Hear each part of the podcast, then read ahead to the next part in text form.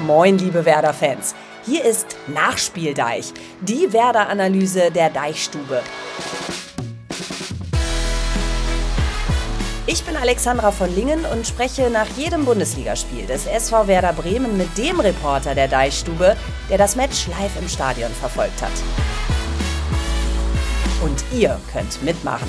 Schickt eure Fragen nach den Spielen an die 0160 982 18884 und wir liefern die Antworten.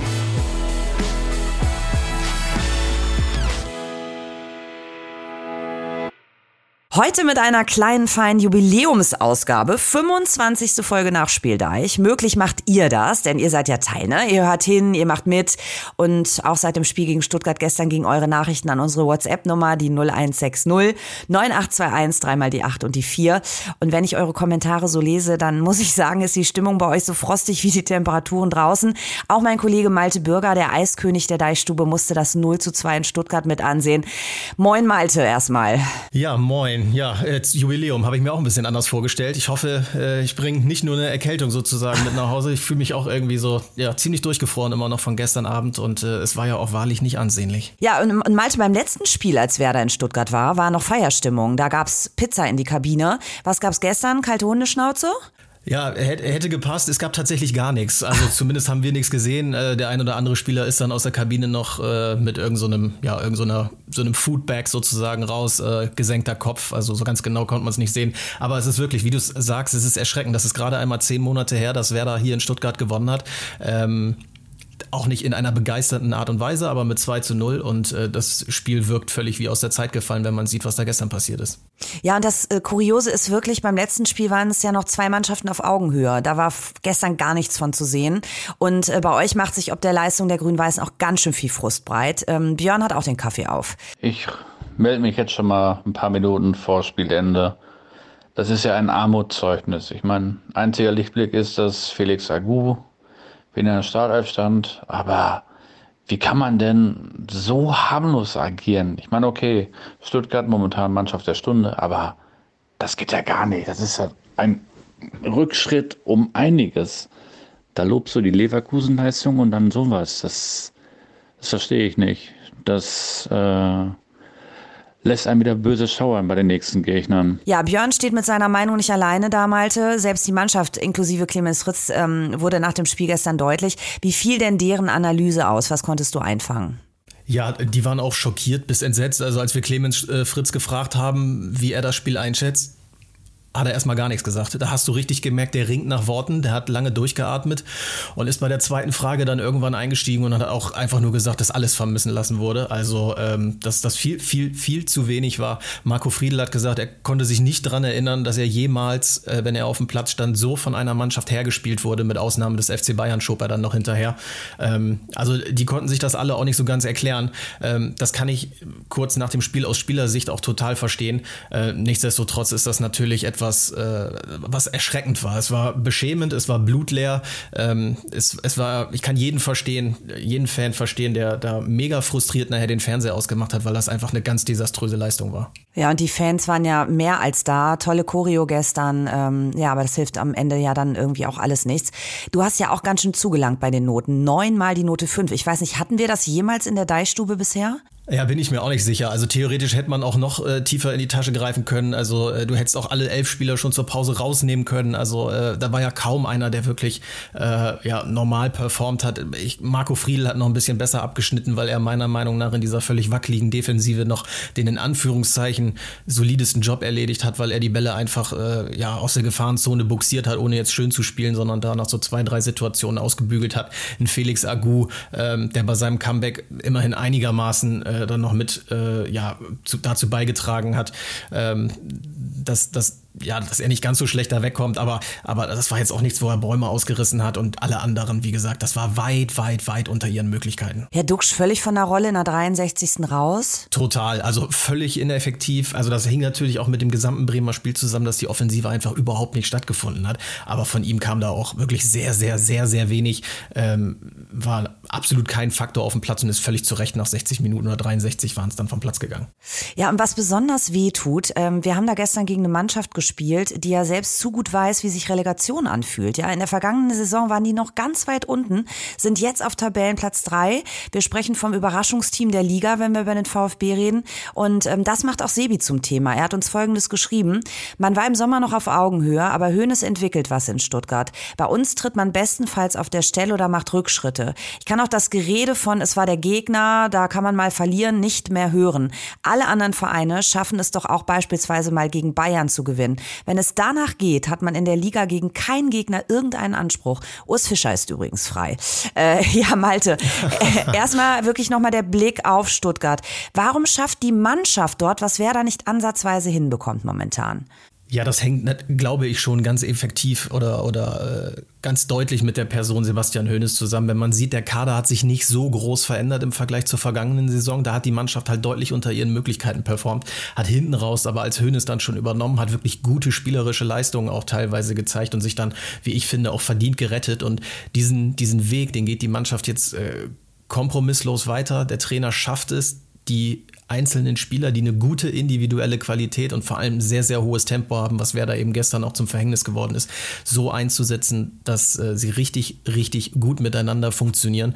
Und äh, deswegen ähm, haben die einen, einen, sensationell guten Lauf, stehen jetzt bei 30 Punkten. Also die Stuttgarter, die hinter mir saßen gestern, die konnten das selber kaum glauben, äh, dass sie nach dem Jahr, was sie da letztes Jahr erlebt haben, plötzlich so weit oben dabei sind. Und da funktioniert halt momentan gerade sehr viel bis alles. Und äh, da werden die Spieler jetzt, wie gesagt, so eingesetzt, gerade ähm, dass, dass das ganze Puzzle genauso zusammenpasst, wie es aussehen muss. Ja, also Hoeneß offensichtlich mit einem sehr feinen Händchen, wie er dort agiert. Ähm, oder was glaubst du, ist sein weiteres Erfolgsgeheimnis neben den Punkten, die du gerade benannt hast, dass er einfach schafft, individuelle Spieler zu stärken und sie entsprechend einzusetzen? Was kann Ole Werner sich abschauen? Ja, das, das clevere Händchen ist sicherlich das eine. Also wie gesagt, er hatte einfach eine unheimlich hohe individuelle Qualität zur Verfügung. Es wurde gestern auch wieder viel über das Sturmduo Undaf Girassi gesprochen.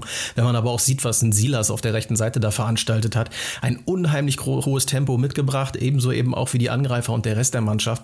Ähm, hat Werder vor enorme Probleme gestellt. In der, in der, Im Mittelfeld hat, hat Hönes clever reagiert, hat eine Doppelsechs äh, aus dem Hut gezaubert, die Werder im Mittelfeld enorme Probleme bereitet hat. Da sind sie ja wirklich gar nicht zum Zuge gekommen. Mhm. Ähm, und jedes Mal, wenn die Doppelsechs da war, äh, waren die Bälle auf Bremer Seiten sofort weg, was natürlich auch an einer exorbitant katastrophalen Fehlpassquote lag, die die Mannschaft äh, fabriziert hat. Aber äh, wenn der Ball dann doch immer auf die Außen ging, dann sind die Stuttgarter sofort draufgegangen, haben super Pressing gespielt, haben mit ihrem Tempo dann eben auch ähm, ja sofort die Gegenangriffe eingeleitet und wie gesagt, in Kombination mit diesem wirklich, wirklich schlechten Bremer Auftritt äh, sieht dann so ein Spiel natürlich auch viel, viel besser aus. Also unterm Strich kannst du sagen, der VfB Stuttgart war gestern das, was Werder eigentlich gerne wäre. Mhm. Wir haben übrigens ein Foto aus dem Stuttgarter Stadion auch bekommen per WhatsApp. Danke dafür ähm, und eine Stimme auch dazu. Heute hat man leider den Unterschied zwischen den Trainern, dem System und dem Management der beiden Clubs gesehen. Letztes Jahr noch auf Augenhöhe, das fällt also oft bei euch. Heute ein Klassenunterschied, aber nicht vergessen, lebenslang grün-weiß. Ja, äh, welche Unterschiede siehst du denn in Hinblick auf das Management und das System? Du hast jetzt gerade schon gesagt, Stuttgart hat sehr gut reagiert systemisch, also eine bessere Aufstellung gewählt offensichtlich als Werder. Aber auch was das Management angeht in Stuttgart. Ja, da ist, glaube ich, das kann man so sagen, einfach auch eine bessere Kaderzusammenstellung gelaufen. Wie gesagt, nicht einfach in diesem Jahr, sondern vorher. Und jetzt ganz entscheidend in diesem Zusammenspiel zwischen Trainer und Management zahlt sich das eben aus. Also da passt jetzt die Kombination. Ähm, da hast du jetzt den Trainer, der genau weiß, wie er diese Spieler gewinnbringend einsetzen muss. Und äh, das ist, glaube ich, der, der große Unterschied im Moment. Ole Werner hat beim Personal sich häufig auch beklagt, dass es ja die ein oder andere personelle Schwankung gibt, hat auch immer gesagt, dass ihm der Kader zu klein ist. Das haben auch sämtliche Spieler Spieler, mit denen wir zuletzt gesprochen haben. Leonardo Bittenkurt unter anderem vergangene Woche bei uns noch im Interview auch gesagt. Also wenn man sagt, dass der Kader letzte Woche, äh, letztes Jahr klein war, ja, was ist er denn dann? Dann ist er auch nicht viel breiter. Ähm, du hast eben auch kaum Möglichkeiten zu reagieren. Das muss man eben auch einfach mal sagen. Natürlich hat das alles finanzielle Gründe bei, äh, in Bremen, aber das sind natürlich alles Faktoren, die da zusammenpassen. Und wenn du dann eine Mannschaft hast, die unter ihrem Limit spielt, unter ihren Möglichkeiten, ähm, dann kommen dabei eben schlechte Ergebnisse raus. Also wie gesagt, da ist ein Trainer in Stuttgart, der genau weiß, welches System auf seinen Spieler gut passt. In Bremen hat zumindest Ole Werner genau die Idee. Geht aber eben leider nicht Woche für Woche auf. Ja, und äh, da würde ich gerne nochmal Sebis zweiten Punkt aufgreifen, den wir jetzt noch gar nicht besprochen haben. Er hat ja geschrieben, Ex-Union-Trainer Urs Fischer ist frei. Ähm, hat er vielleicht ironisch geschrieben, aber auch vielleicht ähm, voller Rückgrat. Ähm, ist Ole Werner nach der desolaten Leistung jetzt erneut angezählt an der Weser oder machen wir es uns damit zu einfach? Ähm, ich glaube, natürlich werden einige Fans weiterhin, die wahrscheinlich auch schon seit langer Zeit sehr unzufrieden mit der Leistung von Ole Werner sind, das auch weiterhin sein. Ich glaube, dass wir noch nicht eine klassische Trainerdiskussion wieder haben in Bremen, was auch daran liegt, dass jetzt einfach kurz vor der Winterpause ist. Du hast jetzt noch drei Wochen, du hast drei Spiele. Ole Werner hat selber und relativ untypisch für sich gesagt, das ist jetzt richtungsweisend, was jetzt passiert, besonders die kommende Partie gegen den FC Augsburg. Und natürlich muss er sich auch daran messen lassen, was er jetzt in den kommenden Wochen dahin zaubert. Nehmen wir noch das Bochum-Spiel direkt nach der Winterpause mit. Da hast du eben zumindest schon mal zwei Gegner, wo du sagst, hm, da müssen die Punkte her, sonst wird es nochmal ganz dunkel. Und ich glaube, dann, wenn es da keine Ergebnisse geben sollte, die alle Seiten zufriedenstellen, wird logischerweise auch über den Trainer gesprochen werden, zumindest extern. Oh, aber ganz ehrlich, also mich ermüdet ja genau dieser Satz, jetzt müssen mal Punkte her. Ja, das wissen wir aber schon die ganze Zeit, dass mal ja. Punkte her müssen, weißt du? Also Absolut. das ist, äh, da, da beißt sich die Katze einfach in den Schwanz. Ähm, ich würde da gerne noch mal ein bisschen konkreter mit dir drauf schauen, weil ähm, Ben aus der Pfalz hat da was geschrieben, was ich ganz spannend finde, als Frage auch noch mal ähm, in deine Richtung zu formulieren. Er schreibt, für Werner wird es jetzt ganz eng aus meiner Sicht. Er entwickelt die jungen Spieler nicht und von den Neuzugängen steht ausnahmslos jeder neben sich. So taumelt Werder äh, Richtung Liga 2. Wie nimmst du denn die Arbeit mit den jungen Spielern wahr? Also kann man ihm das vorwerfen, ähm, dass er da die falsche Herangehensweise wählt, der Ole Werner, ähm, wenn es darum geht, sie bereit zu machen für das Spiel, ähm, sie aufzubauen, ihnen Selbstbewusstsein mit auf den Weg zu geben und auch ihre Talente rauszukehren letztendlich? Ja, das ist natürlich ganz, ganz schwierig. Wir haben schon häufig darüber gesprochen an dieser Stelle, dass Ole Werner eben auf die Spieler setzt, die eben in der Vergangenheit für seinen Geschmack äh, genau die Aufgaben erfüllt haben, die er sich vorstellt. Ähm, das hat bei den Jüngeren nicht immer geklappt. Jetzt hast du natürlich, Paradebeispiel ist in dem Zusammenhang immer Justin Jinma, der natürlich auch gestern in der letzten halben Stunde die ein oder andere auffällige Szene noch hatte, der natürlich auch davon profitiert hat, weil Werder im Mittelfeld überhaupt nicht stattgefunden hat und ohnehin schon, wenn dann lange Bälle gespielt hat, dass er durch sein Tempo die wenigstens erlaufen kann. Ähm, hat sicherlich ein bisschen Eigenwerbung für sich betrieben und könnte ein Mann sein, der auch mal wieder beginnt.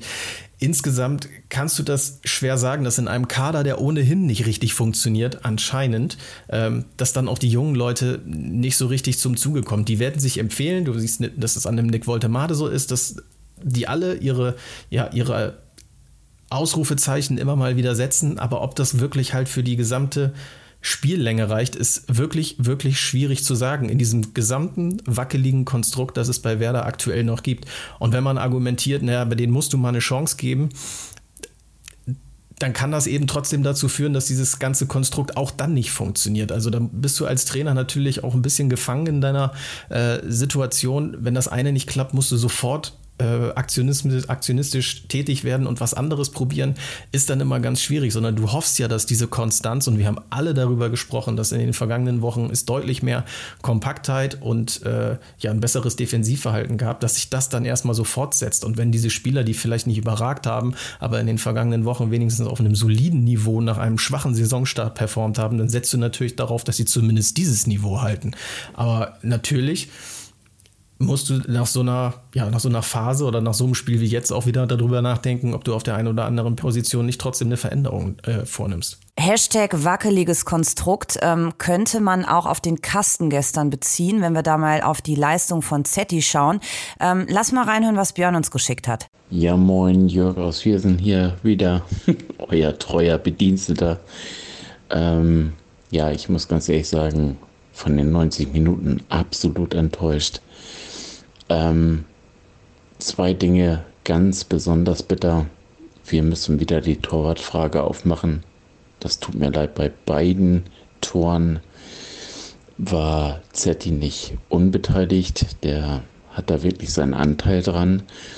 Und auch, äh, ja, wenn man so eine erste Halbzeit spielt, ähm, sorry, Ole Werner, warum wechselt man nicht? Malte, lass mal konkret auf die Tore schauen und die jeweilige Zetti-Aktion dazu. Das 1 zu 0 für Stuttgart in der 17. Spielminute, da sah er nicht gut aus, schlichtweg, weil er den Ball nicht festhält. Ja, sehe ich ganz genauso. Ähm, wir hatten dann noch das Glück, äh, dass er sich gestellt hat hinter dem, nach dem Spiel und mit uns gesprochen hat. Und wir haben ihn natürlich auch mit der Szene konfrontiert. Und er sagt, naja, er versucht das Ding zur Seite zu klären. Ähm, sieht es nicht so als krassen Torwartfehler an, auch vom, vom Spiel, Mitspielern oder äh, vom Trainer wurde er da in Schutz genommen. Clemens Fritz hat gesagt, ja, den kann man vielleicht schon halten. Also ich sehe es auch ganz genauso, dass er den zumindest dann so entschärfen muss, dass da nichts mehr anbrennt. Ja, ich lasse das Argument gelten, dass Werder in der Szene viel zu harmlos verteidigt hat und zum wiederholten Male aus der Distanz einfach hat schießen lassen. Äh, genau das war ja das, was Michael Zetterer da in die Bedrängnis gebracht hat. Nichtsdestotrotz muss er das Ding einfach rausholen.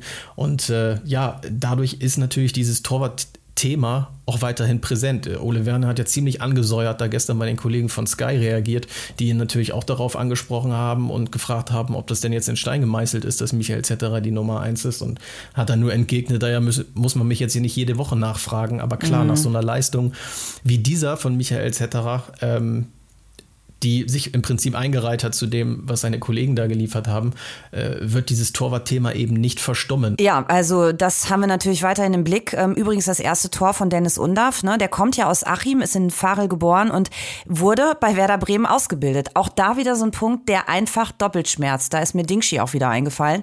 oh Mann, also warum sind es denn immer die Ex-Bremer? Und ähm, das führt ja auch nochmal ganz klar vor Augen, Mensch, das sind Leistungsträger, die wir in unserem Verein hatten, ja, und und, die jetzt einfach für andere Tore schießen. Ja, ist total bitter. Äh, Dennis Undorf gestern verständlicherweise mit einem sehr, sehr breiten Grinsen äh, nach dem Spiel äh, zwischen den Kabinen unterwegs gewesen, hat sich noch ein bisschen mit Sendelinen ausgetauscht, den er ja noch aus gemeinsamen Zeiten in Belgien kennt.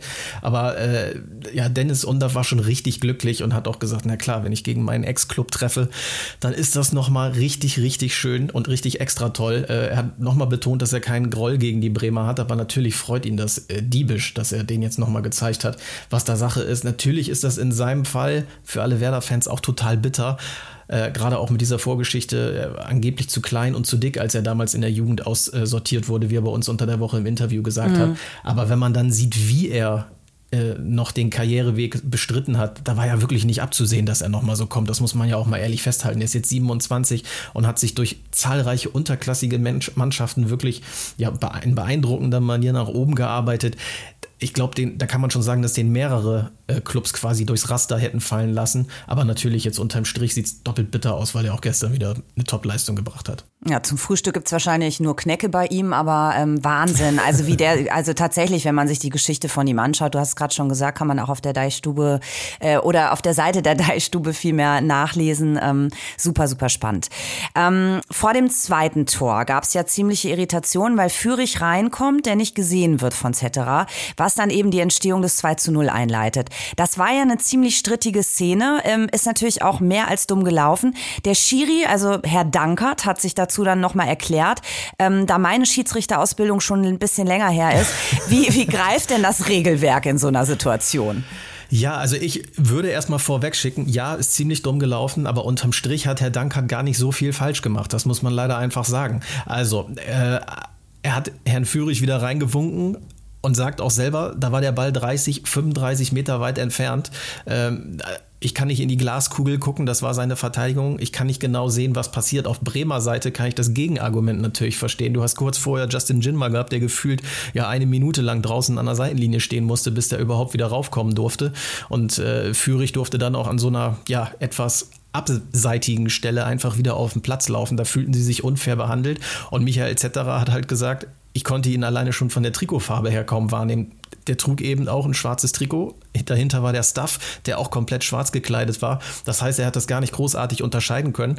Und den Vorwurf, den die Bremer natürlich machen, ist, wenn der Führig draußen ist, ist das doch logischerweise genau die Richtung, die im Spielaufbau erstmal ja, genutzt mhm. wird, damit du den Ball aufbauen Klar. kannst. Und das verhindert Dankert sozusagen durch das Hineinwinken dieses Spielers, äh, hebt er dieses Ungleichgewicht auf ich bleibe dabei, den Spieler wieder reinzuwinken, war nicht komplett falsch, aber natürlich ist das unter dem Strich eine völlig unglückliche Nummer und das haben ja hinterher auch alle eingeräumt. Auch Sebastian Höhnes vom, vom mhm. VfB Stuttgart hat es getan. Selbst Herr Dankert hat auch gesagt, ja, natürlich geht das hinten raus äh, unglücklich auf, aber das jetzt wirklich als unfair und, und nachteilgebend zu äh, bezeichnen, ist natürlich dann trotzdem äh, ein bisschen an der Wahrheit vorbei. Ja, aber am Ende war es eben auch nicht das Zünglein an der Waage gestern, ähm, denn die Offensive war einfach nicht vorhanden, das hast du schon gesagt. Ähm, wer das erste gute Torchance kam in der 35 93. Minute mit Boré. Ähm, hängt damit zusammen, dass auch in Abwehr und Mittelfeld ähm, erschreckend schlecht gearbeitet worden ist gestern. Leo fehlerhaft, Stay mit großen Problemen. Schmied war auch kaum zu sehen, der ja wirklich sonst noch ein Garant ist, ähm, Tempo nach vorne zu machen. Ähm, dafür gestern Felix Agu das erste Mal auf dem Platz von Anfang an ähm, für den Mann. Wie gut hat der denn der Partie getan? Konnte der wenigstens Impulse und Akzente setzen? Ja, ich habe es ja vorhin schon anklingen lassen. Also er hat jetzt sich, natürlich war die Abstimmung dann noch nicht perfekt und äh, wir haben auch hinterher mit Ole Werner gesprochen, warum er denn überhaupt gespielt hat. Und da spielte natürlich auch der Faktor Geschwindigkeit eine Rolle. Er ist nun mal ein bisschen schneller als der Mann und dieser Ansatz war ja gegen den schnellen Silas äh, nicht mal falsch. Ähm, unter dem Strich war das eine ordentliche Leistung von Felix Agu, gerade wenn man bedenkt, dass er das letzte Mal äh, in diesem, ja wirklich, äh, wir erinnern uns ungern dran, das Spiel, das fast noch den Aufstieg damals in der zweiten Liga gekostet hätte, gegen Kiel, damals in der äh, Startelf gestanden hat. Also eine wirklich, wirklich lange Zeit und für ihn persönlich äh, sicherlich eine gute Sache in, einem rabenschwarzen Abend. War jetzt aber auch nicht so, dass er da jetzt irgendwie äh, die Sterne vom Himmel gespielt hat. Die Sterne vom Himmel ähm, haben wir lange nicht gespielt. Schauen wir mal auf das, was in den nächsten Tagen kommt. Ob Gewitterwolken oder vielleicht auch ein bisschen Sonnenschein. Marek aus Hamburg ähm, hat da schon eine Idee, wie die kommende Woche am Osterdeich konkret verlaufen wird.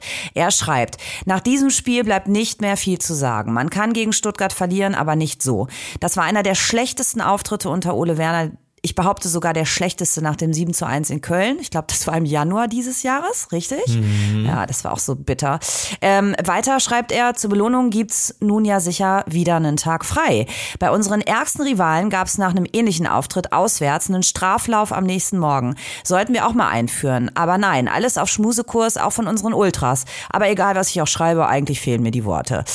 Also, Marek will Strafrunden sehen. Ist es das, was die Mannschaft jetzt braucht, Malte? Ich glaube tatsächlich, dass das jetzt auch nicht großartig helfen würde. Äh, also das macht dann, glaube ich, nicht den Unterschied, ob du jetzt am äh, freien Montag dann da irgendwie noch extra Runden drehst. Ähm, da hilft eine knallharte Analyse, logischerweise. Und ähm, da muss einfach komplett eine andere Leistung auf dem Platz. Und das wirst du jetzt auch nicht erreichen, indem du die Jungs am Anfang der Woche ordentlich keuchen lässt. Äh, das ist mir dann doch ein bisschen aus der Zeit gefallen, wenn man sieht, dass das vielleicht vorher in den 70er oder 80ern bei irgendwelchen heutigen vermeintlichen Kulttrainern äh, Tag äh, ja oder Alltag war. Äh, nee, das sehe ich ein bisschen anders, aber natürlich musst du die Zügel jetzt anziehen. Jedem Spieler logischerweise ist die Brisanz der kommenden Wochen bewusst, äh, aber mit so einer Leistung im Rücken hast du gar keine andere Möglichkeit, als äh, Feuer in deine Darbietung zu legen, weil alles andere wäre jetzt wirklich ein Witz. Naja, aber so eine Strafrunde mit Medizinball könnte ja auch vielleicht mal ein ganz guter Wake-up-Call sein. Ja, weiß ich nicht. Also sehe ich ein bisschen anders, glaube ich nicht. Ich glaube, äh, dass die kalten Temperaturen und wenn du sie da dann einfach ein bisschen schwitzen lässt, ähm, dass das auch zielführend ist. Und ich glaube, es wird auch äh, intern durchaus kleines Gewitter geben, äh, von dem wir alle vielleicht gar nicht viel mitbekommen. Ob es da jetzt dann die Medizinbälle sind, sei mal dahingestellt. Also Malte Bürger ist fürs Zuckerbrot, ich für die Peitsche, ich würde den Medizinball rausholen. Aber ich trainiere die Mannschaft ja auch nicht. Es wird auch kolossal schief gehen, du. das kann ich auf jeden Fall sagen. Äh, Pierre kommentiert das Restprogramm. Samstag 15.30 Uhr trifft Werder auf Augsburg. Das wird ein echter Gradmesser sein. Außerdem noch im Vorweihnachtsprogramm Gladbach und Leipzig. Ja, Pierre hört die Glocken schon läuten. Er schreibt, äh, langsam muss man schauen, dass man auch mal Überraschungssiege wie Bochum gegen Wolfsburg, Mainz gegen Leipzig oder Heidenheim gegen Stuttgart einfährt, damit man Punkte holt, die man bereits hat liegen lassen. Sonst wird es mit dem Restprogramm bis Weihnachten eine eisige Winterpause. Für wie wahrscheinlich hältst du denn, Malte, ähm, dass auch mal ein Sieg im Advent dabei ist? Du bist ja eben schon so ein bisschen auf die Punkte, Ausbeute, mhm. die vermeintliche eingegangen. Aber so ein Dreier ähm, realistisch bei dem Restprogramm? Ja, also gegen Augsburg und Mönchengladbach, wieder vorausgesetzt, die, die Leistung stimmen und ich lege jetzt wieder die gleiche Schallplatte auf, es nervt mich selber, die Basics halt, ne? Also wenn du siehst, dass gestern kaum ein Pass angekommen ist, das sind halt die einfachsten Dinge. Wenn das funktioniert, gepaart mit der Dynamik, die sie in den vergangenen Wochen ja an den Tag gelegt hat, natürlich kannst du dann auch gegen Augsburg und gegen Gladbach gewinnen und äh, ja, deine Position da bessern. Gegen Leipzig äh, kurz vor Weihnachten, mh, hm, ich glaube, also klar, das wäre diese Kategorie äh, Überraschungssieg Sieg sehe ich im Moment tatsächlich leider nicht. Dafür sind ja, die Spiele gegen die vermeintlich starken Mannschaften auch genauso gelaufen, wie sie irgendwie vorher alle erwartet haben. Ähm, du musst die Punkte jetzt gegen Augsburg, gegen Gladbach und dann eben, wie gesagt, auch gegen Bochum unmittelbar nach der Weihnachtspause holen, äh, weil sonst sieht das wirklich unfassbar düster aus. Ja, ein Schlusswort dazu. Moin, es muss jetzt gehandelt werden. Es entwickelt sich nichts, es verbessert sich nichts, es ist keine Strategie zu erkennen. Wir sind geradeaus mit Vollgas auf dem Weg in die zweite Liga. Alle müssen jetzt aus den Puschen kommen. Jeder und alles muss hinterfragt werden. So kann es nicht mehr weitergehen. Malte, ich habe mich gefragt, können wir auch unseren Anteil irgendwie leisten? Tja, das ist eine sehr gute Frage. Mir fehlt auch gerade so ein bisschen der Optimismus. Das wäre jetzt wahrscheinlich so ein bisschen das Geschenk, was wir quasi ja zur ersten Kerze am äh, Adventskranz irgendwie noch dazugeben könnten. Aber äh, ich sehe es gerade nicht. Ich, also die Hoffnung hast du immer. Wie gesagt, es ist irgendwie immer die gleiche Schallplatte, die du auflegst, dass diese Mannschaft doch eigentlich mehr können muss. Das sind doch alle Spieler, die den Anspruch haben, mehr zu können. Äh, aber wenn du dann nicht Woche für Woche, aber immer und immer wieder Spiele serviert bekommst. Und das ist ja nun nicht das erste Mal. Zwar ist es jetzt diesmal wirklich so krass gewesen wie sehr lange nicht, aber dass du häufig das Gefühl hast, da ist einfach keine Linie vorhanden und da, da ist das, also wenn, wenn nach zehn Minuten kein Mittel da ist, dann findet die Mannschaft das auch nicht mehr. Dieses Gefühl ist halt unheimlich lähmend und frustrierend. Mit was für einer Aufstellung rechnest du denn am nächsten Samstag? Ja, das ist eine tatsächlich sehr gute Frage. Ähm, ich fürchte, oder was heißt fürchte, ich erwarte fast, dass sich gar nicht so viel ändert. Ich könnte mir vorstellen, dass in der Defensive sich was tut und auch wenn Niklas Stark jetzt den Elfmeter dann auch noch verursacht hat, dass der tatsächlich zurückkehrt. Ähm, auf den Außen muss man mal gucken, ob es da vielleicht eine Rückkehr von Olivier Demann gibt, der zuletzt ja auch viel gespielt hat. Dann hat er dieses Eigentor und das jetzt nur an diesem Eigentor festzumachen. Er hat jetzt zwar auch nicht überragende Leistungen gebracht auf der linken Seite, aber es war jetzt auch wirklich nicht katastrophal. Ähm, und ansonsten sind wir wieder bei dem Punkt, es fehlen so ein bisschen die Mittel. Ähm, vielleicht kriegt ein Justin Jinma mal die Chance. Ich rechne aber eher damit, dass äh, Ole Werner dann doch wieder auf sein Offensivduo vertraut. Äh, und auch wenn viele Fans mittlerweile Marvin Duksch trotz aller Nationalmannschaftsjubel-Szenen äh, äh, nicht mehr unbedingt in der Startelf sehen wollen, weil so ein Spiel wie gestern da mal zwischenkommt, er ist eben der Mann, der immer mal ein Tor schießen kann. Deswegen glaube ich, dass Ole Werner ihn auch erneut von Anfang an bringen wird und ein Spieler wie Justin Jinmer sich vielleicht hinten anstellen muss. Ich, ich, bin auch sehr, sehr, sehr gespannt, in welche Richtung das geht. Wer sich nicht hinten anstellen muss, das seid ihr, weil wir sind natürlich immer für euch da, auch wenn es Händchen halten sein muss oder so. Ne? Meldet euch. Wir sind ja erreichbar per WhatsApp unter der 0160 98213 dreimal die 8 und die 4. Malte, und ähm, du hast natürlich auch wieder eine wirklich bewegende Woche am Osterdeich vor dir mit der Deichstube, denn ähm, es gibt ja nicht nur unser Nachspiel da. Es gibt ja noch viel, viel mehr. Also wenn ihr neu seid, ähm, kann ja sein, neue Fanboys, Fangirls, dann ähm, guckt gerne mal bei uns rein. Da findet ihr eine ganze Menge. Wir sind immer ähm, ganz eng dran an den Spielern, an der Mannschaft, am Trainer. Wisst ihr, kennt ihr von uns. Ja, und äh, bevor ich jetzt schließe, gehen noch die allerdicksten Geburtstagsgrüße an den besten Mann der Welt raus. Schatze, das Leben mit dir ist schön. Weißt du, ich dachte, Malte, so an diesem ersten Advent bringe ich noch mal so ein bisschen Romantik rein. Man kann die Leute ja nicht einfach so gehen lassen mit diesen offenen Worten, die wir hier heute gewählt haben. Ich schließe mich natürlich erstmal an. Beste Glückwunsch. Ich habe für einen ganz kurzen Moment gedacht, dass du mir gratulieren willst für den besten Mann der Welt, aber okay, dann. Äh Zweitbester Malte, okay? Oh, mega. ja, also mein Mann hat heute Geburtstag. Ich sitze hier tatsächlich im Feindesland in der verbotenen Stadt in Düsseldorf. Ähm, die haben natürlich gestern den Fortuna-Sieg gefeiert, aber ich will jetzt nicht nochmal ein Fass aufmachen. Also ich will damit nur sagen, es gibt in anderen Städten was zu feiern, bei uns im Moment nicht so. Das wird sich sicherlich wieder ändern. Und äh, wenn ihr auch optimistisch und positiv seid, das gut fandet, dann lasst uns Liebe und fünf Sterne Deluxe da. Darunter machen wir es nämlich nicht. Danke, dass ihr dabei wart. Äh, Malte, dir noch einen schönen ersten Advent. Machst du jetzt Kerzchen an, kost dir einen Tee und ähm, freust dich auf das, was vor dir liegt? Wäre eigentlich eine gute Idee, aber ich setze mich gleich in den äh, Zug und äh, bete einfach, dass ich äh, ja flüssiger äh, sozusagen durch das Spiel komme, durch den Tag komme, wie Werder es gestern hier in Stuttgart zelebriert hat. Ach, wie romantisch. Guck mal, ich fahre gleich auch Zug und dann treffen wir uns wieder in Bremen. Also besser kann es ja nicht laufen.